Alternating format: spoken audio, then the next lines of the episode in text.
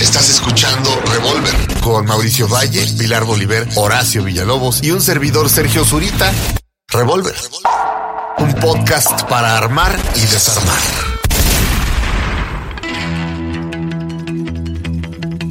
Hola, ¿qué tal? Bienvenidos a el podcast Revolver. Nos encontramos aquí. Pilar Bolívar, ¿cómo estás? Muy, muy contenta de estar en este, su podcast. Ahora sí que sí, su podcast de ustedes. Que este viene siendo, como se dice aquí, lo que se conoce que se diría el cuarto episodio, ¿verdad? DJ Suri, Sergio Ah, Zurita. sí, El sí. Cuarto episodio, sí. Cuarto episodio, somos cuatro, es el cuarto episodio, está muy bien, bienvenidos a Estación Revolver. Oye, es el cuarto, somos cuatro, hoy se acaba, no, no es cierto, tocó madera. Y el creador del podcast, Mauricio Valle, Hola, ¿qué tal?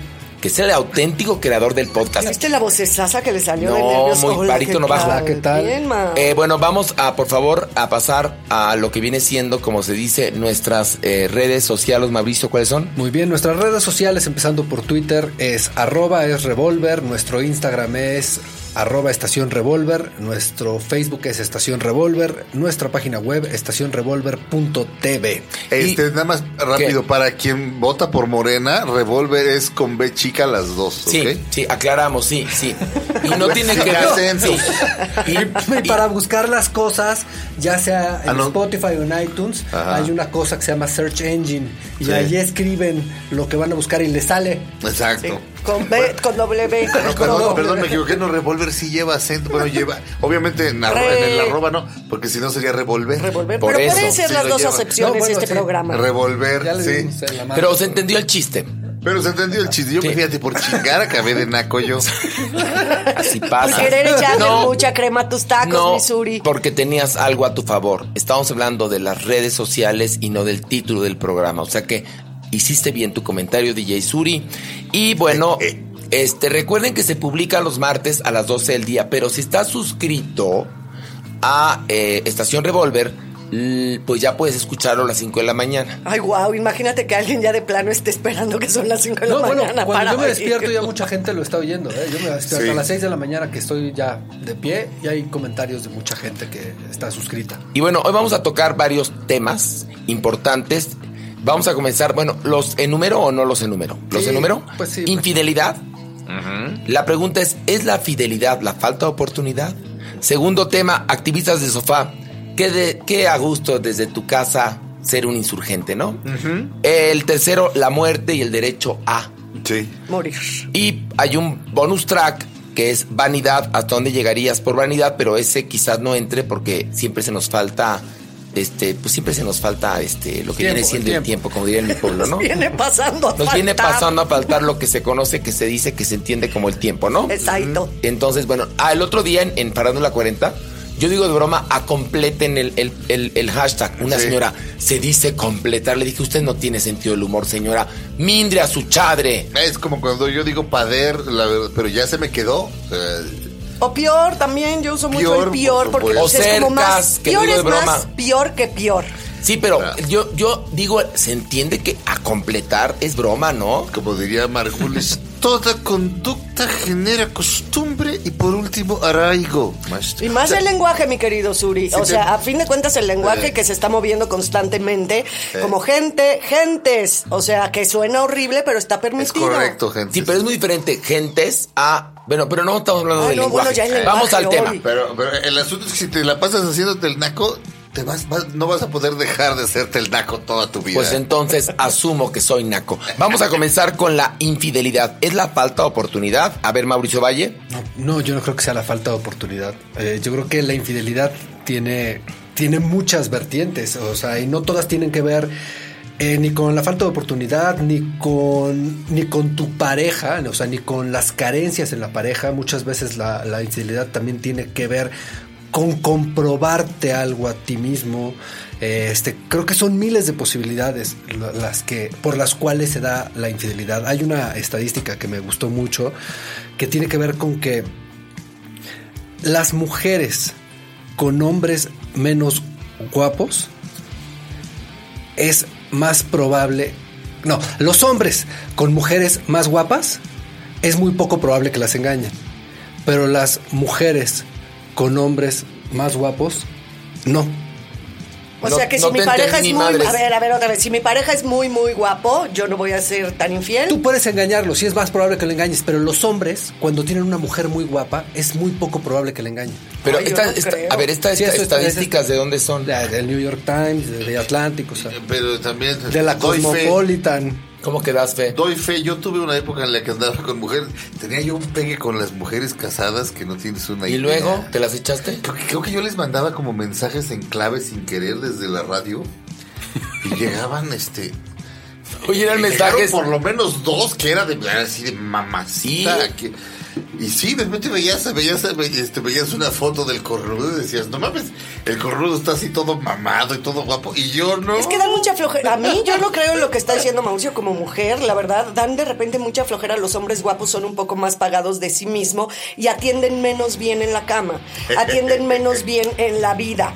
Entonces, cuando tienes. No, de verdad. No, de no, no, yo sé, yo sé, pero lo mismo Entonces, pasa. ¿por qué me- no, no, no, te digo que sí, que tienes razón. Ah, gracias. Y no te interrumpí, güey, Sí, era la mano la que estaba Dile, haciendo. Horacio, que me Y la verdad, yo creo que cuando tienes un hombre que no es tan, ah, tan atractivo físicamente, te- se dedica mucho más a ti, te tiene más consentida, te tiene mejor atendida. Los hombres guapos también se la pasan tratando de ligar para tener su ego bien puestecito, más que los hombres que no son tan guapos. Pero pasa lo mismo con las mujeres. Las mujeres menos guapas también son más entregadas y le ponen más entusiasmo a las cosas.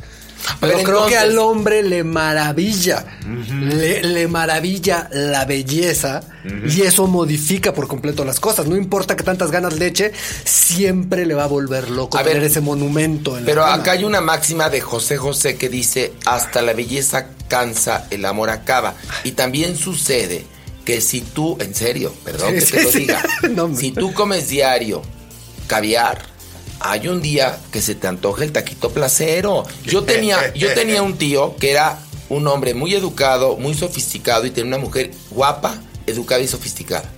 Y se cogía cada garra. O sea, en verdad, mi tía ahí andaba reclamándole porque se echó a la no sé qué, unas cosas que decía mi tía. Pero, o sea, pues, ya hubo un punto en el cual se reía. Y, y, y- y ya iba a decir el nombre de mi tío, no, no. Este, hubo un punto en el cual hasta se reía y decía, no, no, no, no. Don Este, Luis Villalobos, un saludo. no, no. Había un punto en el cual ella se ríe y decía, bueno, pero ya que me deje de engañar con arañas. E- y entonces, Pero la infidelidad no nada más tiene que ver con la belleza. O No, sea, la no, no, verdad, no, no. al revés. Yo creo que también el estadio de la relación en la que estás con alguien puede ser el cansancio, el tiempo, el que no eres compatible en muchas cosas. Entonces eso hace que se desgaste la relación con esa persona y buscas fuera de esa relación, aunque esté establecida, buscas llenar esos otros vacíos. Yo lo he vivido, yo he sido infiel. Hasta la necesidad de sentirte, de sentir que alguien más te admira, te, te- le gusta Y te a alguien más. revalora. No, totalmente. O sea, yo no, yo no digo que tenga que ver con la belleza. Es una estadística que me da mucha risa, como la percepción de la belleza mo- es diferente para el hombre y para la mujer, o su comportamiento ante la belleza. Pero, sí, por supuesto, hay muchas veces en las que lo único que se necesita es como esta reivindicación de uno mismo ante los ojos de alguien más. por Que eso no es la tiene- falta de oportunidad, que como no, lo dije yo. No, que no tiene que ver con el amor, con el amor a tu pareja. El amor es otra Porque la, la infidelidad, cuando la gente se entera de que está siendo infiel, o sea, en las parejas, desestabiliza y es verdaderamente desastroso para la relación, pero muchas veces las relaciones mejoran mucho a partir de eso porque se, se Las corrigen se salvan, ¿eh? Porque hay comportamientos pocas cosas también. que se perdonan en este mundo, que es la infidelidad. Sin duda, pero también hay una modificación de las relaciones en los últimos años y de lo que se espera de una relación. También por eso la infidelidad cada día se mide totalmente diferente. ¿no? Eh, yo tuve un psiquiatra que escribió un libro llamado La infidelidad. Y no recuerdo exactamente, pero no, no eran tantas las razones por las que se es infiel. Pero, pero por caliente, por caliente, no, por no, caliente. no, No, no, no no. creo. Una de ellas, que es este muy interesante, es el afer de salida. El sácame de aquí. Es decir, quiero dejar a mi pareja, pero no me atrevo a dejarla yo solo o yo sola. Entonces me ligo a este, a este galán o a esta galana. Me enamoro de él o de ella y eso me da la fuerza de dejar mi matrimonio. Claro, Lo que ocurre es que cuando estas personas dejan por fin su matrimonio, el otro pobre pendejo, el tercero en discordia, que siempre sufre muchísimo, este eh, deja de función, deja, deja de servir, ¿me entiendes? Servía para eso la mayoría de las veces, o sea, eh, haz de cuenta, este, a mí viene una mujer y me dice, oye, andemos, pero tú estás casada. No, pero yo te amo. Bueno, y ahí va, ahí va- ahí va tu pendejo, ¿no? Bueno, está bien, andemos. Entonces te emocionas, te enamoras, ella también está enamorada y ¡fum! Una vez que ella se zafa de aquella relación, tú dejas de servir. existes. eh, ¿Para te- qué sirves? Ya para nada. Ella se desenamora inmediatamente. Porque te usó como un instrumento para zafarse de la, de la relación que la tenía atrapada. Y ni siquiera sabía que te estaba usando. Otra razón es para mantener la relación estable. Es Yo- decir, esa, esa yo, yo la verdad que creo mucho en ella. Esa es la que yo A ver, apliqué. a ver, mira. no te soporto a veces, pinche vieja, pero si voy y me echo un palo con mi secretaria los jueves, estoy perfecto. Ok, el a ver, Llego, llego y te quiero más. Y te trato mejor. Y, te- y esa culpa te ayuda hasta A ver, ser tengo mejor una persona. pregunta. Sí. Tengo una pregunta aquí a los integrantes de este dignérrimo podcast Estación Revolver. ¿Todos hemos sido infieles aquí? Sí. ¿Estamos? Sí, yo. Sí, sí. Vamos a exponer por qué hemos sido infieles. A ver, empezamos por Mauricio. Cuando has sido infiel, ¿por qué fuiste infiel? La, la razón, da la razón, porque esto va, va a ayudar a las estadísticas. Porque No, tu porque- estadística que, que, que presentaste al principio no me quedó muy clara. Entonces, Yo- veamos tu caso. Yo perdí una pareja muy importante, muy importante en la vida por infidelidad. O sea, creo que Pero ¿qué te llevó a la infidelidad? creo que en saber. ese momento de la vida fue una cuestión de irresponsabilidad y de inconsciencia, ¿sabes? O sea, calentura. Posiblemente sí o posible estupidez, por- o sea, no entender que las cosas que se pueden perder, la inmadurez, o sea, sentir que puedes abarcar todo, sentir Pero, que pero esta mujer te gustó y te le echaste. Si era mujer, Sí. ¿verdad? Y, y, o sea, y sobre todo me agarraron andando con una con la ok, otra. te atraparon, En ok. el- el pero fue, entonces digamos que fue calentura. Ok, tú, DJ Suri, Fíjate que yo tiendo a la monogamia sí. fuertemente. Este. Vaya, he sido monógamo hasta con las prostitutas. ¿no? Cuando tuve, mi, cuando tuve mi época de me voy a coger a todas las prostitutas de la ciudad, literalmente, en la cual me cogí como a 200. Muy bien, mira, ahí te- tendrías un guardadito, mi. Pero un guardadazo, mi Sí, vida, porque no crees que me cogían en la calle, mi vida. Viva Revolver. Y Me entonces. cogía de las de 5 mil varos, mi vida. no, bueno, y entonces. Pero bueno, eso no es, eso no es infidelidad siempre, siempre Ah, no, y cuando no, haya estado no, emparejado. No, yo no, no, no. Ah, no está, nunca estuve emparejado. ah, no, no, espérame. No estaba emparejado, pero de pronto me gustaba una me quedaba con esa. Te enamorabas. No, no, no, no, no, no, no. bueno, no. enfatuabas. No, tampoco. Le agarraba el modo. Me gustaba, me gustaba cómo lo hacía, me caía bien y me quedaba con esa. Entonces, a lo que a lo que a lo que voy es, es, es a que yo tiendo hacia la monogamia Bueno, pero cuando has sido fuertemente. infiel, La ¿por qué has única vez, la única vez que he sido infiel era en los noventas y era este con una, una, una mujer, una joven en aquel entonces, que todo mundo juraba que ella y yo nos íbamos a casar y éramos como la pareja perfecta y de pronto un día la mamá di- este, empezó a hablar seriamente de la boda.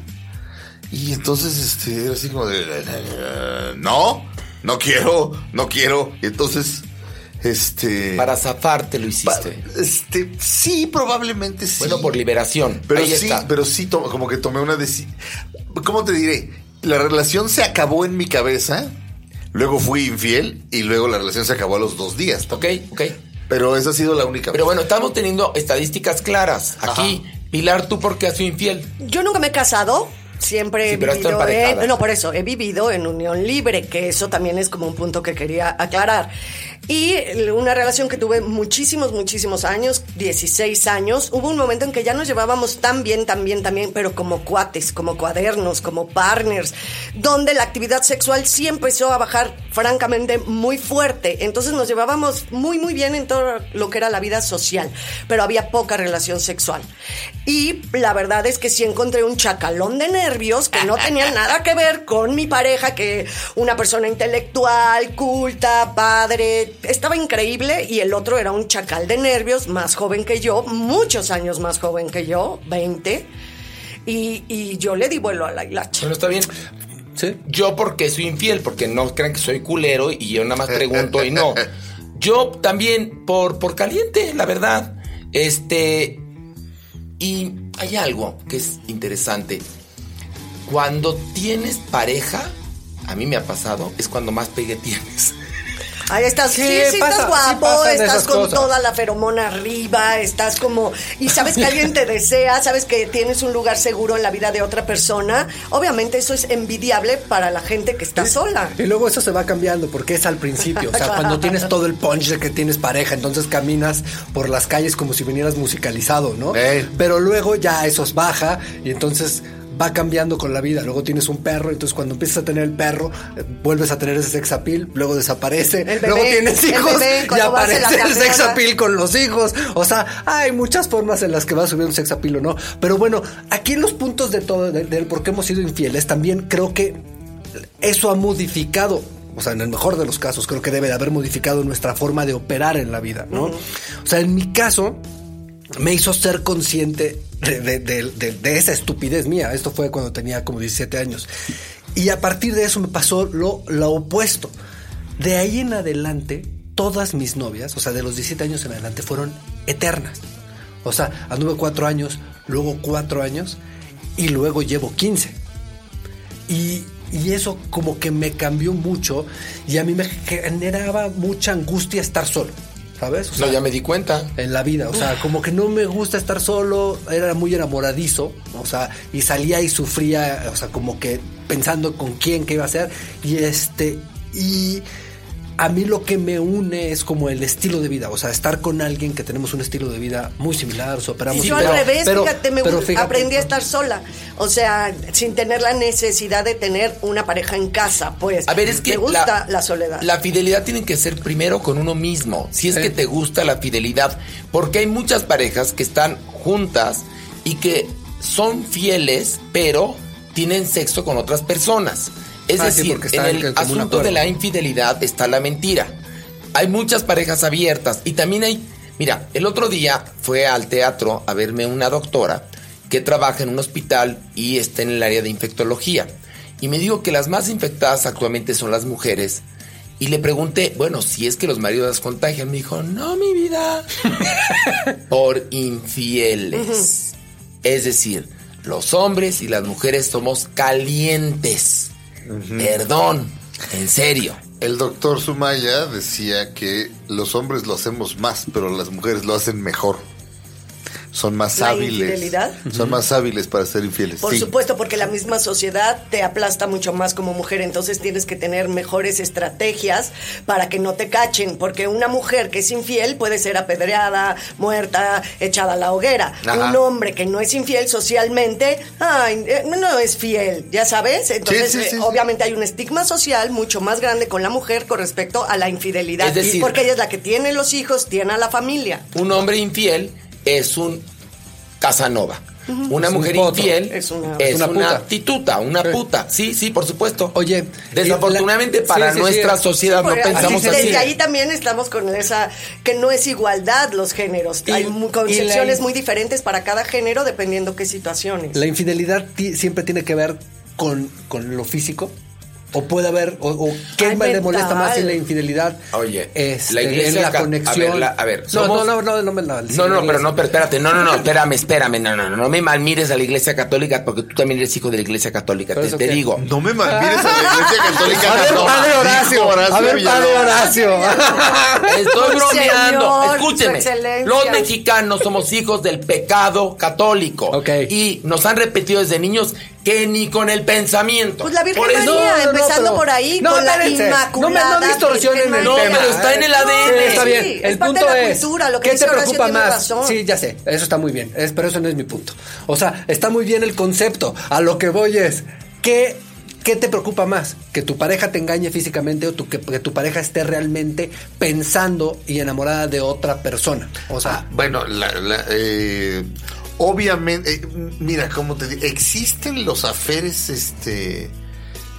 eh, ¿Platónicos? platónicos, es Sí, sí, decir, sí, es a lo decir- que voy. Es decir, sí, e- es, es bastante más, atenta más contra la pareja tener a alguien fuera de la pareja a quien le confías tus secretos, con quien platicas de manera íntima y tienes una relación, si quieres no sexual, pero sí erótica, en la que hay miradas, en la que hay Y agarraditas las de ganas, mano. y las ganas de Sí, tener sexo. A mí me preocupa sí. más esa infidelidad que una buena acogida con alguien. Sí, por supuesto, por Sí, eso es a lo que yo voy. Perdón, pero difiero de ti. yo Te también. explico por qué. Porque actualmente, y después de mi plática con la doctora de la infectología, actualmente hay una cantidad. Todo el mundo coge. No, no, no, espérame. La doctora me vino a decir poco menos que todo el mundo se la pasa cogiendo.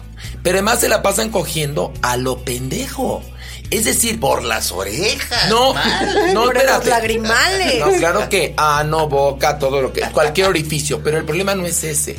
El asunto es la cantidad de enfermedades que existen ya y los problemas que generan y muchas de ellas son enfermedades silenciosas. Entonces yo prefiero, en serio, que mi pareja esté enamorada platónicamente de alguien y que quizás no esté muy pendiente de la relación si había que escoger a que me contagien un algo. Pues Ah, se no, dice que bueno, en la cama sí- sí que en la prefiero- cama muchas veces hay tres o cuatro, aunque haya dos personas haciendo el amor, ¿no? Porque el otro puede estar pensando en alguien, tú puedes estar pensando en alguien, ahí hay cuatro, o el otro está pensando en ti y tú en otro. Entonces, y como dijera, y entre nosotros mi madre como un dios. ¡Ah! Yo sí prefiero totalmente una, o sea, que me pongan el cuerno físicamente y que no se vuelva una relación. Y como dicen, ya saben, los ¿Puedes eh, los- perdonar? los ¿Has perdonado turcos. Infidelidades, Mauricio? No, pero, eh, pero- tiene que ver porque a lo mejor no me he enterado, ¿eh? Porque, y como dicen los turcos, este Diosito, que por favor no me ponga el cuerno. Y si me pone el cuerno, Que que no me entere. Exacto. Y si me entero, que por favor no me duelan mucho, ¿no? Bueno, ¿Tú, eh, Horacio, has perdonado infidelidades? yo no he perdonado infidelidades como no me perdonan a mí tampoco. ¿Y tú? Yo, para mí una infidelidad, ojo, Ajá. el otro hablamos de la amistad. Yo con, en la amistad pido fidelidad y certeza.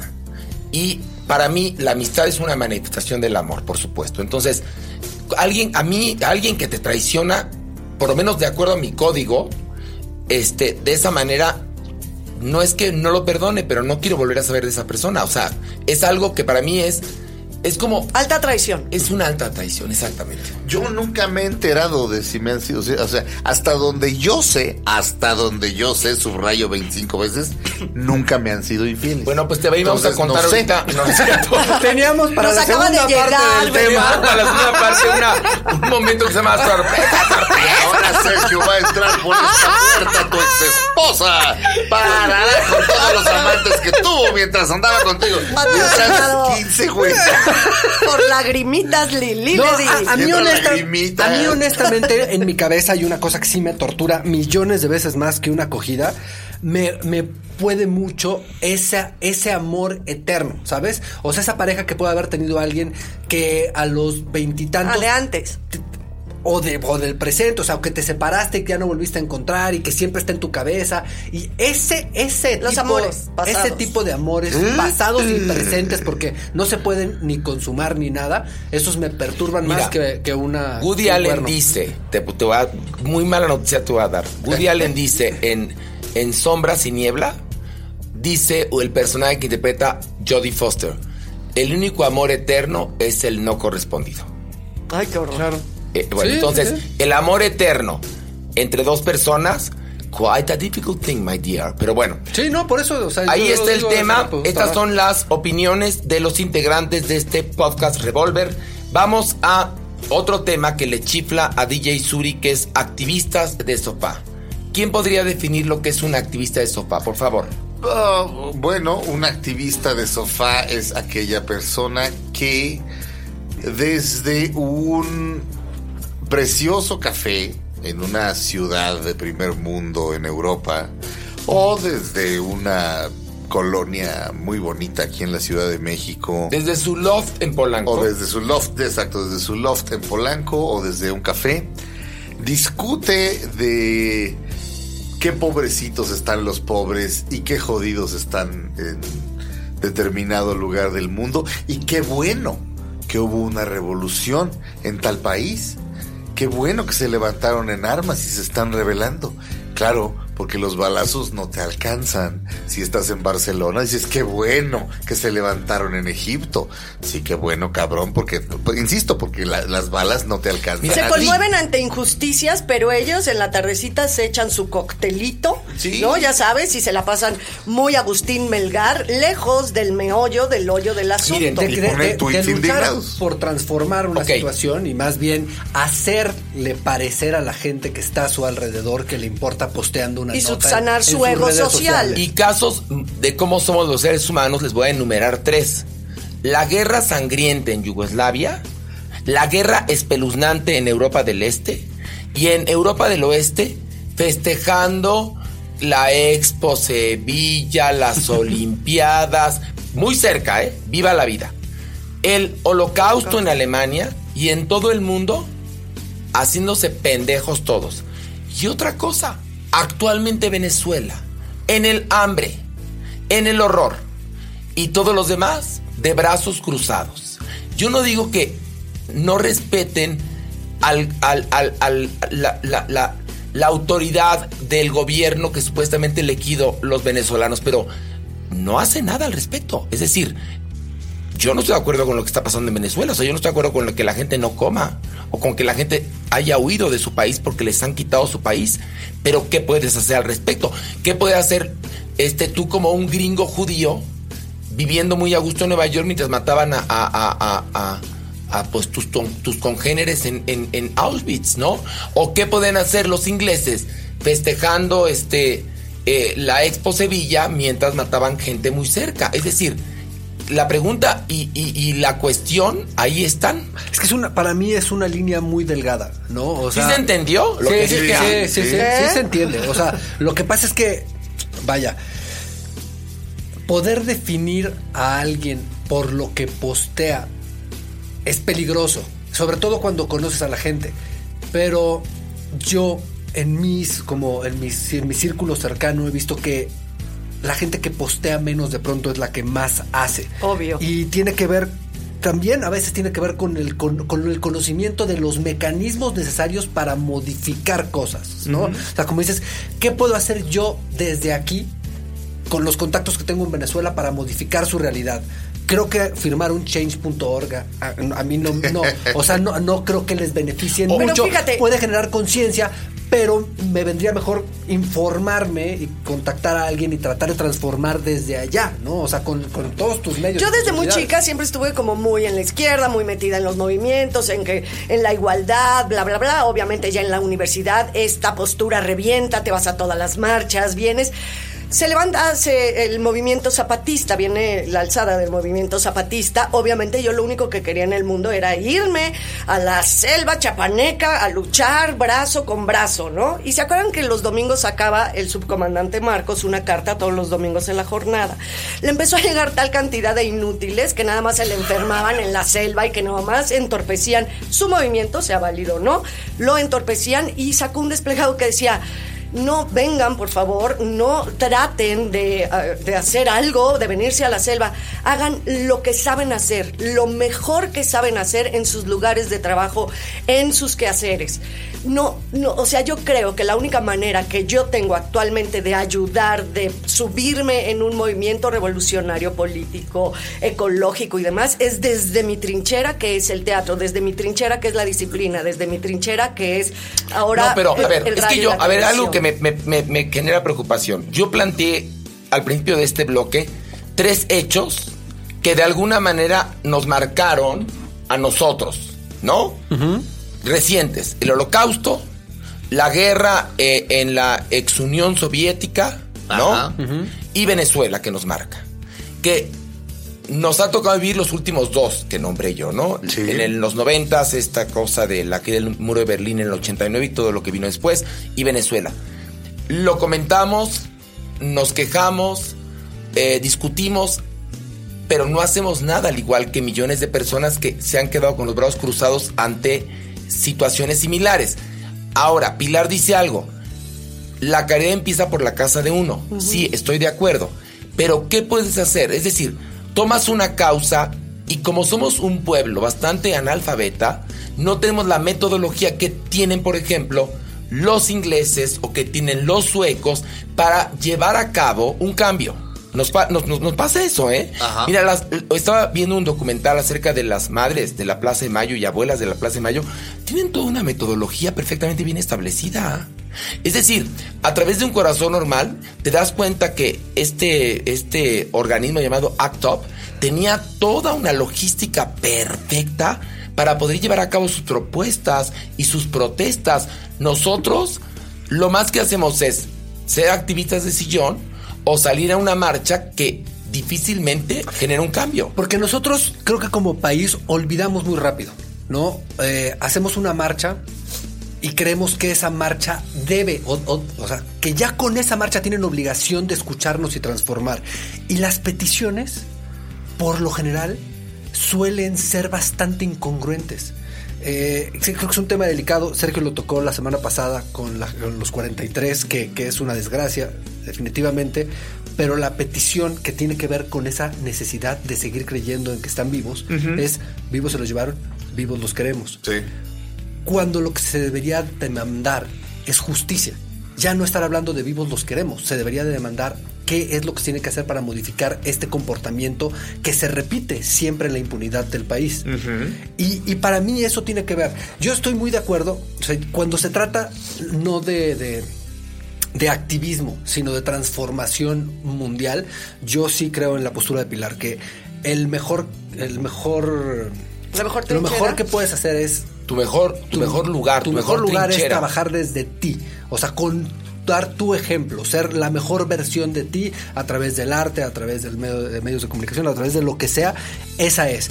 Pero también creo que en este, en este formato nuevo de activismo que existe a través de la tecnología, hay una, hay una una forma de ayudar muy interesante si tú te dedicas a investigar cuáles son las posibilidades de modificar desde tu casa.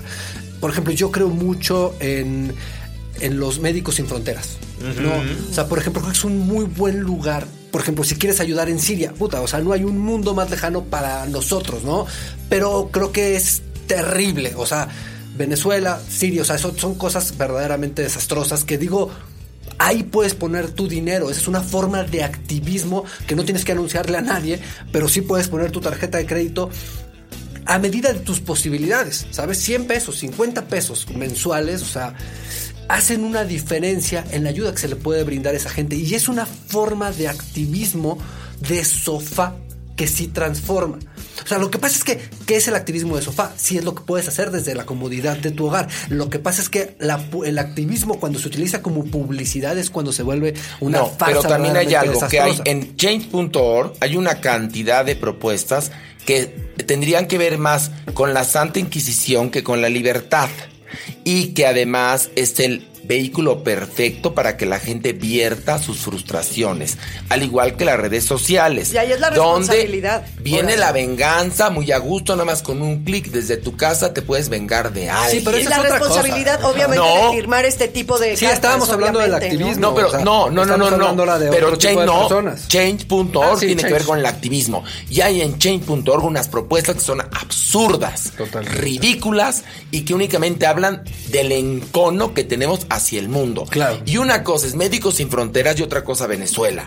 Es muy distinto, porque Venezuela está viviendo un problema gravísimo que tiene que ver también con apoyos, porque para que Venezuela esté parada como está, de pestañas, por culpa de estos horrendos encabezados por Maduro, es porque la, la Rusia actual los apoya. Hay hay una, hay una anécdota que a mí me gusta mucho eh, a platicar respecto al- a, asuntos de activismo, que es, eh, había un lugar, me parece que en África, en el que había que caminar creo que cinco horas para ir por agua. Y las encargadas de ir por el agua eran las mujeres, entonces salían, se iban, se tardaban pues, este, 10 horas aproximadamente en ir y regresar por el agua. Y de repente unos güeyes de una ONG tuvieron la brillante idea de ayudarlos, de ayudar a esa comunidad a que tuvieran este agua al Corriente. alcance de la mano. un, un- un pozo, no sé, no sé qué habrán este, inventado con ayuda de ingenieros. Lo que hicieron fue partirle la madre a la comunidad porque el único momento que tenían estas mujeres en las que no los estaban vigilando sus pinches maridos, que eran una bola de machos ojetes, era cuando iban por el agua. ¿Me entiendes? O sea, Estás quebrando el us- los usos y costumbres que de alguna manera sustentan a esa comunidad. pero además, como no conoces el caso bien, acabas por hacer el mal. Este, la gente. Mira, Daniel Jiménez Cacho hace poco se fue a vivir con una raraburi. este, Tres meses. O sea, Daniel Jiménez Cacho que vaya y chingue a su madre, este, en, pocas palabras. O sea, lo ves marchando, este, sacándose fotos en la, en la en la causa de moda y luego ya la causa de moda ya pasó y ya se olvidó. La gente se sigue muriendo de hambre o le siguen pegando o lo, lo siguen matando, lo que sea, pero ya no está de moda y se cambia de causa. Eso es treparte en la ola. Pues sí, había una causa en la que estaba Jiménez Cacho, pero estaba Bruno Bichir. Entonces, como vio que a Bruno Bichir le hacían más caso, dejó de participar. Este, bueno, no me acuerdo si era Bruno Bichir. Es más, no me acuerdo si era Y alguno bueno. de los dos. Pero, pero eso es exhibicionismo. Eso no Eso es. es- es esa una parte El molesta. exhibicionismo es repugnante. Este. Pero eso no es activista de sofá. Eso es el caso, por ejemplo, de Sí, sí, muchas. es de eh, sofá. Porque. Porque no estás en el campo de a, batalla. te vas a vivir con una rara pero luego te regresas a tu casota en Coyoacán. Sí, claro. Es de sí. sofá activo. Pero mira, ahora, eso es a lo que voy. O sea, más allá de descalificar a los doctores sin fronteras, no, son eh, grandes. no, Venezuela, no, descalificando, Venezuela tiene los cascos azules. ¿No? O sea, puedes buscar su equivalente, primeros auxilios, UCB. O sea, podemos encontrar. Estas son las cosas que yo creo que se deben hacer. O sea, encontrar la forma que fue lo que pasó en el temblor. O sea, como cómo canalizamos los medios a la gente correcta. O sea, para, ¿no? ¿Y cómo ayudar sin estorbar, Mauricio? Total, no, totalmente. Obviamente, porque No, en el caso sí- del temblor, acuérdate No, que era una cantidad de estorbos alrededor que yo decía, ¿yo para qué me voy a ir a recoger piedras o a levantar piedras si la damnificada voy a ser yo a la media hora? A ver, y también, por ejemplo, si te toca toparte con alguna persona que llegó a tu país justamente huyendo de una situación tan terrible como la de Venezuela, tratarlo bien. Ah, sí, Esa es la manera que puedes ayudar, porque te digo algo, eh, el que estas personas hayan llegado, Maduro, Hugo Chávez, al poder en Venezuela, tiene que ver también con que durante años los han sometido a la ignorancia y un gobierno populista pudo hacer eco en Venezuela, que yo propongo, ya, ya tengo un grupo de, de amigos venezolanos que nos van a pasar los contactos de gente venezolana que vive en Venezuela para que hagamos un programa a través del teléfono con ellos y nos platiquen por qué su país llegó a esa situación. Ah, por ¿Qué tendríamos que aprender de los venezolanos para que no nos pase lo mismo? Ya que mencionas esto, yo fui en, yo estudié la secundaria y la prepa del Colegio Madrid. En el Colegio Madrid, este, era Cuba era un dogma incuestionable. Claro. Tú no podías decir, oye, a mí me han dicho que, en Cuba, pues, este, los cubanos no pueden salir de, su país. ¡Cállate! ¡Cállate! ¡Reaccionario! No, no, pero es que déjame ter- terminar. Me han dicho que, ¡cállate! Eso no es cierto. Cuba es el país más maravilloso del mundo. No podías decir eso. Y a la fecha, hay gente, este, el otro día, el otro día, una actriz me, dijo que, que, que Evo Morales y- y Nicolás Maduro hacían un trabajo espléndido y que no tenía yo idea, que yo era un burgués imbécil. A esas por supuesto, personas- la actriz no era Pilar Bolívar, por supuesto, nada más.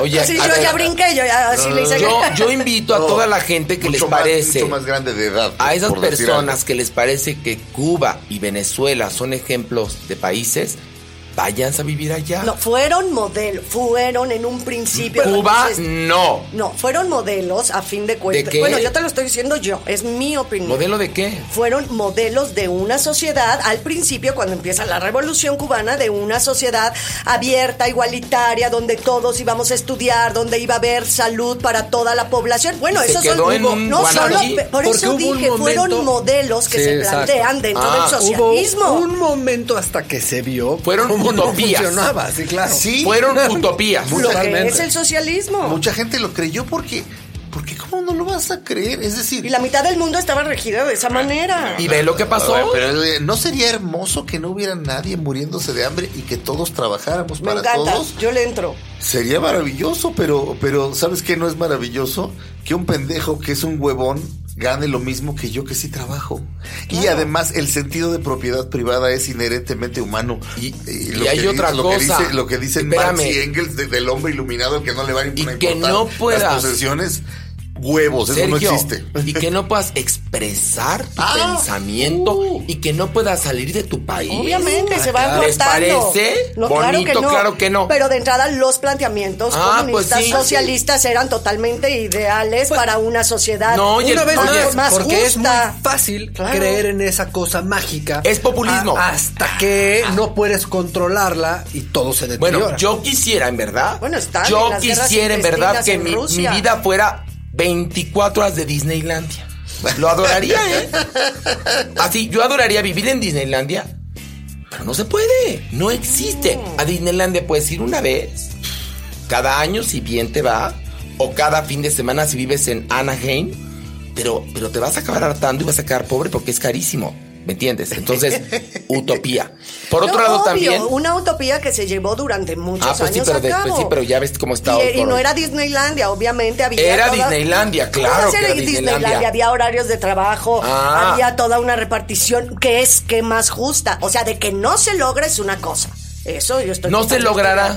Estoy totalmente Claro, de acuerdo está. contigo. Nada más estoy no diciendo que se dio. Bueno. Y durante muchos años el mundo estuvo dividido en dos partes. Pues sí, bueno, Sí. ahora, para terminar, otro activismo, activismo de sofá es los artistas de quinta, muchos de ellos, en los teletones y en estas cosas.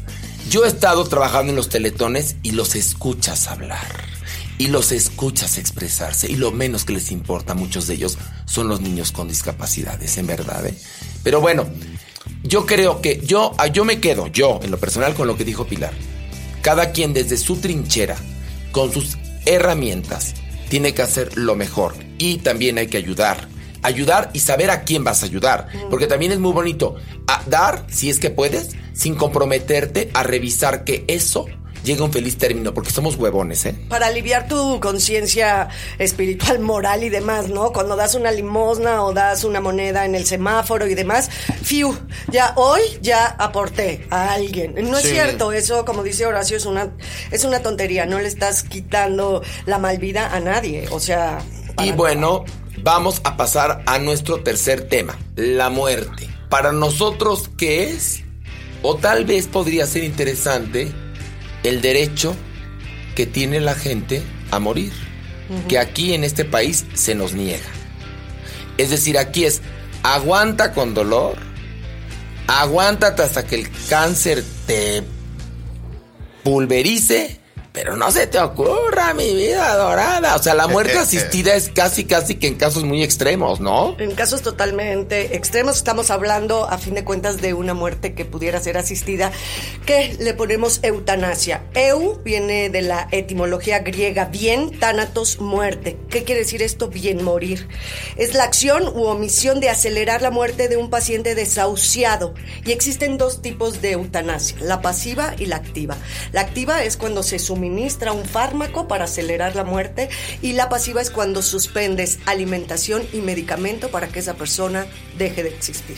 Que yo me acuerdo cuando mi madre estaba entre la vida y la muerte, un- una noche se acercó el doctor responsable de mi madre y nos dijo, eh, si su madre, que está muy grave, este, tiene un paro, ¿quieren que nosotros la revivamos o no? Es, tiene un nombre en particular, es código verde, código azul, código rojo, no, re- no recuerdo, estaba yo en shock. Y le dijimos que no, que si mi mamá tenía un paro, que la dejará descansar. No lo tuvo y hoy por hoy tengo mamá. Pero este, en México hay muchos eh, temas, muchos pruritos al respecto, tabúes al respecto de, de lo de la muerte. Eh, primero que tocamos el tema de la muerte, ¿se Yo creo siente- que sí, sin tocar el tema de la muerte, no podemos darle como A ver. un parámetro. Bueno, cuando Woody Allen supo que se iba a morir, dice que se acabó su felicidad y lo averiguó muy chiquito. O sea, es decir, ¿cómo? Vienes y, o sea, estás condenado a morir, hagas lo que hagas, seas lo que seas. Este, y eso lo, lo deprimió muchísimo y es algo que lo deprimió desde niño y es algo que no deja de, de deprimirlo. Yo lo veo, yo lo veo de manera distinta. Nunca le tuve miedo a la muerte, pero ahora la veo como una aliada. me parece que me parece que yo tengo muy en cuenta que la muerte está aquí parada junto a mí y que un día me va a tocar en el hombro y me voy a ir. Y que más me vale hacer todo lo que quiero hacer antes de que eso ocurra. Este, y no quiero que la muerte me agarre haciendo algo ridículo. Carlos Castaneda, don Juan Matus le dijo a Carlos Castaneda que la muerte tenía que ser eh, su último, eh, su última danza sobre la tierra. Entonces, este, me gustaría que eso ocurriera. Este, entonces, en ese sentido, la muerte es una aliada. le tengo miedo a la muerte de mis seres queridos. Eso, a eso sí le tengo Pero hay miedo. un problema. Si tú haces todo lo que tú quieres hacer en esta tierra, hablo todo, la muerte va a tardar en llegar, pero los últimos 15 años van a estar de la chingada. No, no. Todo hasta, hasta su momento. Es decir, eh, eh, eh, punto que tengo planeadas cinco obras de teatro, pero si me agarra en la número dos, espero estarla haciendo bien. ¿me a mí me recontrajó de la muerte. A mí personalmente no me late, me saca de onda la propia y la de Ajer, o sea, y la de mis seres queridos, o sea, y porque me encanta estar viva, cabrón. O sea, Sí, sí me gusta, claro. me gusta la naturaleza, me gusta el desafío diario, me gusta estar en el teatro, me gusta mi gente, o sea, mi familia, mis amigos, sí disfruto mucho la vida. Por eso me recontrajó de la muerte. O sea, me saca de onda la- saber que voy a dejar de existir porque tampoco tengo muy claro que me voy a ir a otro plano y que voy a transmutar y que la manga del planeta. O sea, dejar de ser Pilar Bolívar, tal vez es muy ególatra lo que estoy diciendo, dejar de ser Pilar Bolívar con la conciencia de Pilar Bolívar hoy por hoy, no me late. O sea, la neta no me gusta. me Pues no, saca de Sí, sí, onda. sí. Claro. No, a, a mí me pasa lo mismo, pero el impulso de eso es precisamente que se va a acabar. Ay, no, porque si tú pues, supieras que no se va a acabar nunca, a lo mejor no, No, pues tendrías hablaríamos eso. del inmortal de Borges o de qué, o sea. No, no, no, tal vez no tendrías ese gozo por la vida. Yo sabes cuando me, me enteré de lo terrible que era la muerte. Ajá. Cuando de niño, no me preguntes por qué, leí el proceso de Kafka. Ok. ¿Qué de- contrata. Pues sí. Y entonces dije, ay, ¿cómo? Aunque te portes bien o te portes mal, te vas a ir a la chingada. Claro que iba en escuela católica y te decían que si te portas bien, te vas al cielo. Si te portas mal, te vas al infierno. Y la muerte, la primera vez que la toqué de cerca fue cuando me murió mi padre, que yo tenía 19 años. Pero fue muy distinto a cuando ahora sí me concienticé de la muerte, que fue con la enfermedad de mi mamá, que dije, sas culebra. Y llegué a una conclusión, la muerte me vale madres. El problema es la calidad de vida. Ajá. A mí lo que me importa es la calidad de vida. A mí la muerte, yo quiero que mi mamá muera tranquila en su casa. Yo quiero que la gente que yo amo muera sin dolor. A mí lo que me preocupa es el deterioro del ser humano, por ende, el perder tu independencia y el dolor. A mí la muerte no me importa. Yo, es más, me podría morir hoy feliz, ¿eh? Feliz de la vida. No me, no, le, le he pasado muy bien. Yo no, no. Lo que no quiero es dolor. No quiero dolor. Dolor físico. Dolor del alma he tenido muchas veces y lo aguanto. El dolor físico no lo quiero y no quiero el no ser El- independiente. Y el deterioro, yo El creo deterioro da es lo que yo no miedo. quiero. Ahora yo que lo vivo con mi madre que tiene 93 años. Bendito Dios y benditos los dioses del Guadalquivir, porque me dijeron que hace mucho no digo dioses del Guadalquivir. Está viva, pero no sabes, la, y sí, o sea, de verdad creo que todos lo hemos vivido aquí, la tensión de esa vida. La tensión de que mi madre esté viva, porque son momentos muy fuertes, hay un deterioro muy cañón, y de repente cuando te dicen, bueno, ¿y qué hacemos? ¿Le ayudamos? ¿No le ayudamos? Primero, pues que en este país no está aceptada la ayudita, ¿no? Y por otro lado, entras en planos eh, ético, morales, religiosos muy rudos con respecto a la vida del que está enfrente de ti. Mauricio, tú no has hablado. No, lo que estaban hablando ustedes eh, y los estaba escuchando y, y es algo Mauricio, muy similar. Mauricio. Eh, ¡Mauricio! Mauricio. Ahorita, queremos decirles que El mejor podcast que hemos hecho en la chimba toda la puta vida. Y oye, pero corte a el, el- el capítulo quinto. Dedicamos este podcast a nuestro amigo que se nos Madera, adelantó. A ver, vas, ándale. Este, no, yo desde muy, muy chico estuve muy expuesto a la muerte de familiares, de amigos, este, de gente muy, muy querida y muy cercana. Mi padre, desde que yo era un niño, niño, niño, me llevaba a lavar todas las tumbas de nuestros familiares muertos y vi morir desde tíos, abuelos, primos. A mis 17 años murieron cuatro grandes amigos. El mismo año que yo tuve un accidente me hicieron tres cirugías reconstructivas en la cara. Estuve encerrado en un cuarto oscuro tres meses. Con razón estás tan guapo. Sí, es decir, eh, como que es algo de lo que me hice muy consciente muy chico y, hubo un momento como caótico en la adolescencia en la cual nada hacía sentido y todo era como excesos por esa misma crisis.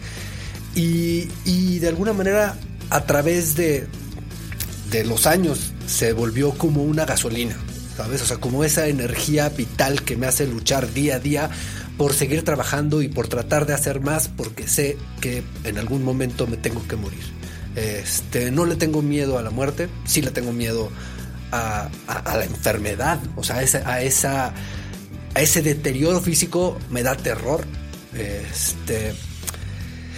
Y, y de alguna manera sí creo que la muerte es esa, es ese- esa potencia que me da día a día de seguir luchando. Ahora, Este, el momento en el que te avisan que a nosotros que ya pasamos de los 40 nos ha tocado que te dicen, a mí yo me acuerdo, bajando al área de terapia intensiva en el hospital ABC, porque fui a ver a mi padre al hospital que iba para mejor, mi madre se adelantó, llegó temprano y cuando llego a la sala de espera donde estábamos siempre no estaba mi mamá. Entonces me dice una señorita, ¿usted es familiar de Hugo Villalobos? Y yo sí. Lo, lo estaban voceando. Entonces bajo, bajé a, a- a los cuartos de terapia intensiva y encuentro afuera del cuarto a mi madre llorando diciendo, se fue, no lo puedo creer. Mira, lo cuento y todavía se me enchina el, el cuero. Nunca se pierde esa Es decir, claro. es el momento más horrible que he vivido en mi vida. Era Un te falta el aire, este, quieres gritar para ver si es un sueño. Es decir, es espantoso ese momento. Pero a mí eh, no importa, viviría eso 20 veces. A ver a un ser querido sufriendo dolores. Yo quisiera que fuera, en verdad, esta sociedad tan desarrollada que existiera un lugar como en la película Soylent Green, en español, cuando el destino nos alcance, donde la gente puede optar por llegar, formarse, le dan un bebedizo, un bebedizo que te duerme, te pones a ver películas preciosas y te mueres. Tendríamos el derecho, yo creo, Sí, como Sócrates con cicuta, optar. ¿no? Pero no, no, no, la cicuta debe sentirse de la chingada, no, no. Una cosa como Propofol, pero más fuerte. No, y Claro. sí existe, obviamente. O sea, existen muchos lugares del mundo donde se puede.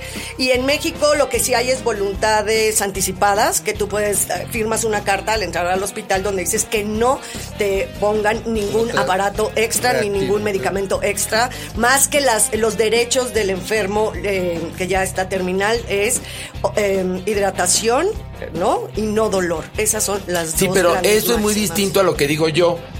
Una clínica donde tú digas, me acaban de diagnosticar cáncer de páncreas. Y no quiero dolor, no quiero deterioro, no quiero llevarme entre las patas a mis seres queridos. Agarro, voy, pago en la clínica Perenganita de ¿Y Ginebra, Suiza Melgar? y Agustín Melgar. Yo creo eso. Bueno, incluso como Stefan Zweig, Zweig o como se diga, Stefan Zweig y su esposa se suicidaron juntos eh, porque venía la, la Segunda Guerra Mundial. El suicidio es otro pedicure también. y, y dijeron, es diferente. eh, bueno, sí, tienes razón, creo que metí otro tema, Sí, pero no era otro- mi intención. No, pero tiene que Pero ver. bueno, tiene que ver con, la, con decidir Sí, con cuándo decidir te con mueres. tu vida, Es un sí. suicidio. Todos dijeron con permiso, este es- esa cada vez me interesa más. Este me- una vez me- perdón, recurro mucho a mi psiquiatra porque son temas que traté con él, pero pero él sabía la manera de, de, de, de- de- de- de decir, mira, hay ciertas cosas que puedes comprar en la farmacia, te las tomas en las cantidades adecuadas y te duermes y te mueres y ya. O sea, no vas a sufrir en absoluto. Y le dije, por favor, no me diga. Creo que ahora estoy un poco arrepentido. Ay, no. Porque si dentro de No. 18 años López Obrador sigue en la presidencia, me las No hay, chingo. no hay nada que no puedas encontrar en internet ya. Eso es No, cierto. y aparte puedes hacer tus menjurjes también hasta Sí. incluso con cosas No, naturales. pero espérame, pero No, también pero- hay pero gente que hay la gente, riegas. exactamente, que la ha regado Y y, ha quedado peor. con el estófago quemado para toda la vida, por decirte, y siguen vivos. Sí, Entonces, si te vas a, ah, perdón, si vas a decidir, yo, yo quisiera que esta ciudad fuera lo suficientemente desarrollada para que hubiera esa opción.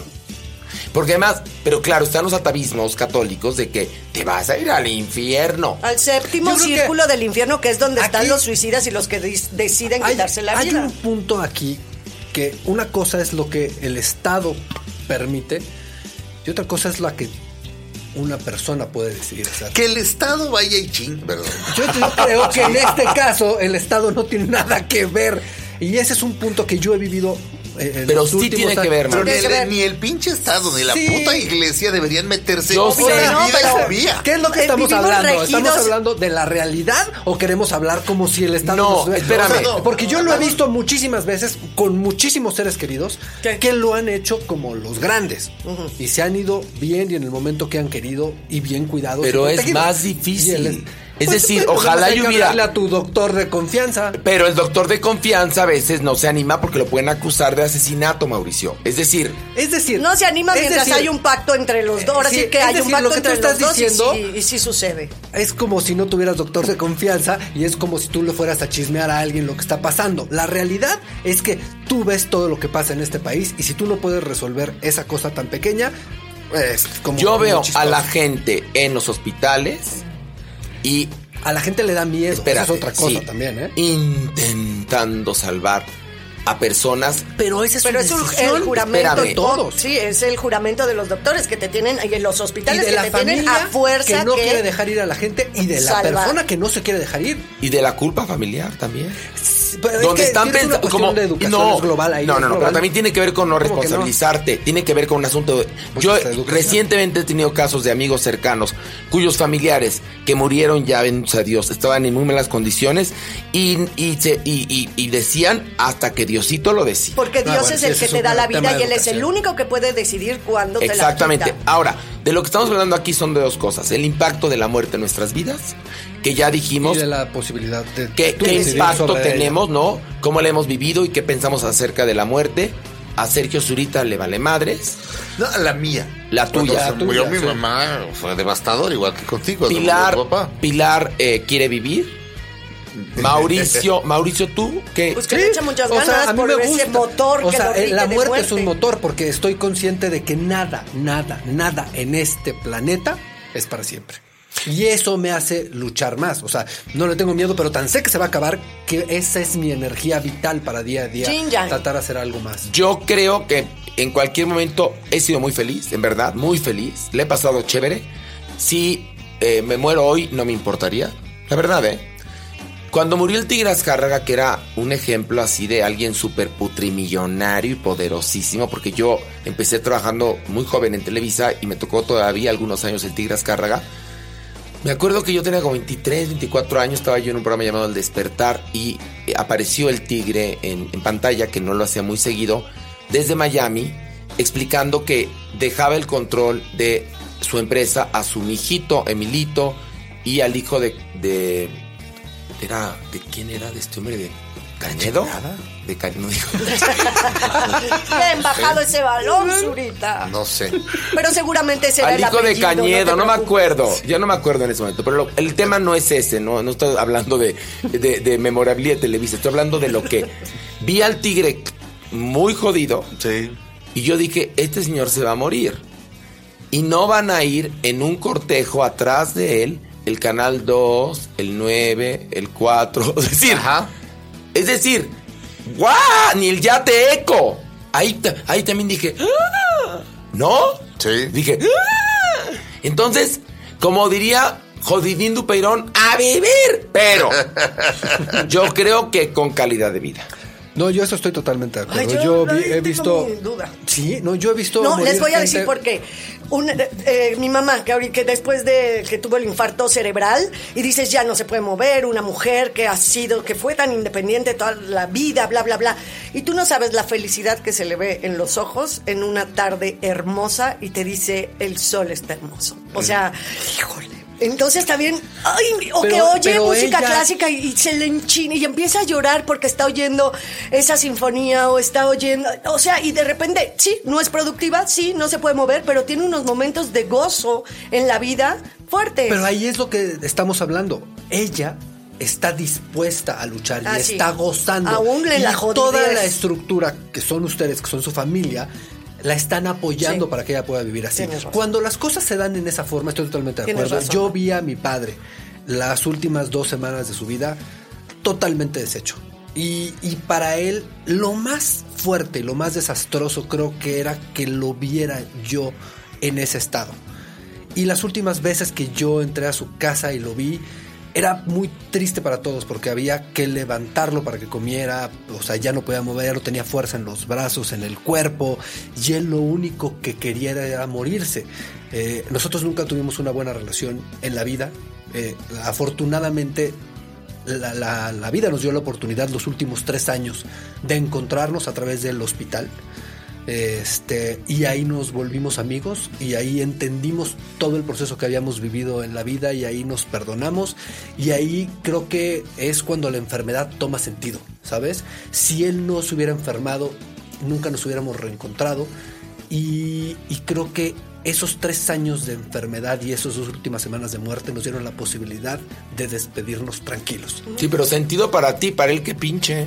No, No te creas, porque Aquí mi no papá toda la vida, toda la vida, mi papá. pero A ver, espera, déjame escuchar a Mauricio, No, perdón. Toda la vida mi papá quiso estar cerca de mí. Mi papá lo que más buscó en su vida fue el amor de su familia. Esa fue su lucha más grande y ese fue el rechazo más grande de todos. ¿Por porque, qué? Porque era como demasiado para todos y todos lo único que queríamos era salir de ahí. O sea, era demasiado amor que los Era apabullaba. lo que él quería. Él no Era quería, autoritario. Él no, él no quería trabajo, él no quería eh, éxito, él quería su familia. Él quería trabajar cerca de su familia, él quería estar ahí. Y eso hizo que todo el mundo saliera corriendo y que nadie lo Asfixiaba. entendiera. Era asfixiante. Y para él sí fue un gozo. O sea, mi padre lo único que quiso al final del día era pasar una Navidad con nosotros, que por miles de razones en la vida nunca se pudo dar, pero al final del día yo estuve contento de pasar una Navidad con él. ¿Sabes? O sea, eso nos dio la oportunidad de enfermedad de los últimos tres años de vida, reencontrarnos, aceptarnos, él encontrar algo que toda su vida buscó y que de alguna otra manera no lo hubiéramos podido tener. Por algo llamado muerte. Eh, pues sí, la enfermedad y la muerte. Pero hubo un momento en el que él ya no daba para más. ¿Sabes? Bueno, o sea, está. es su cuerpo, su energía ya estaba totalmente deteriorada. Y lo único que quería era irse. Oye, Y- Pilar. Y bueno, el desgaste dio para eso. Te interrumpí, perdón, ¿qué decías? No, pues es que me quedé ya muy clavada ahora sí con lo que estaba diciendo. Pero son posturas muy Mauricio, diferentes la de mi padre y la de tu madre. Mi Eso, padre hablando no de las posturas. ¿no? Y yo creo que es muy doloroso ver como un cuerpo que ha sido vital se consume, como una mente que ha sido lúcida se, esfum- se va, se difumina. ¿Por qué? Porque creo que lo más fuerte, más más que la muerte, es el deterioro de la vida. Por lo menos para mí. Bueno, ahí están opiniones diversas de los miembros de este bonito podcast llamado Estación Revolver. Les recordamos que estamos siendo publicados todos los martes. Para los que están suscritos a las 5 de la mañana. Para los culeros a las 12. No, no es cierto. Mauricio, nuestras redes, por favor. Nuestro Twitter es arroba es revolver, Instagram estación revolver, Facebook estación revolver y nuestro website estacionrevolver.tv. Nuestro, bueno, mi Twitter arroba mt-valle, Instagram arroba mtvalle. DJ Suri, te veo muy escribano. Dame un segundo. A ver, mientras tanto, Pilar, tus generales. Twitter, Pilar Bolívar J, Instagram, Pilar Bolívar. Besos a mis amigos de Instagram. Ay, bueno, pero ya beso Pipo, algo más sofisticado. Bueno, mis redes sociales, eh, Twitter, arroba Horacitu, Instagram, Horacitu-oficial y Facebook, Horacio Villalobos Oficial. Y quisieras decir algo, DJ Suri. Bueno, No, tu, no, tu no, Twitter tu- es... tu- mi, mi Twitter es arroba ese surita. Lo único Facebook es para putos. Este, y. eh, Facebook es para putos. ¿A ti te gustó Interestelar, Mauricio? Nada. Nada. Nada. ¿A ti? La odié. Tampoco, ¿A ti? Nada, Tampoco. no, no. A ti te encantó. Bueno, cuando ya van nuestros héroes hacia el espacio, Michael Caine les dice un poema de. Bueno, les dice un fragmento de un poema de Dylan Thomas. Que dice: Do not go gentle into that good night. rage Ah, against sí, bueno. the dying of the light.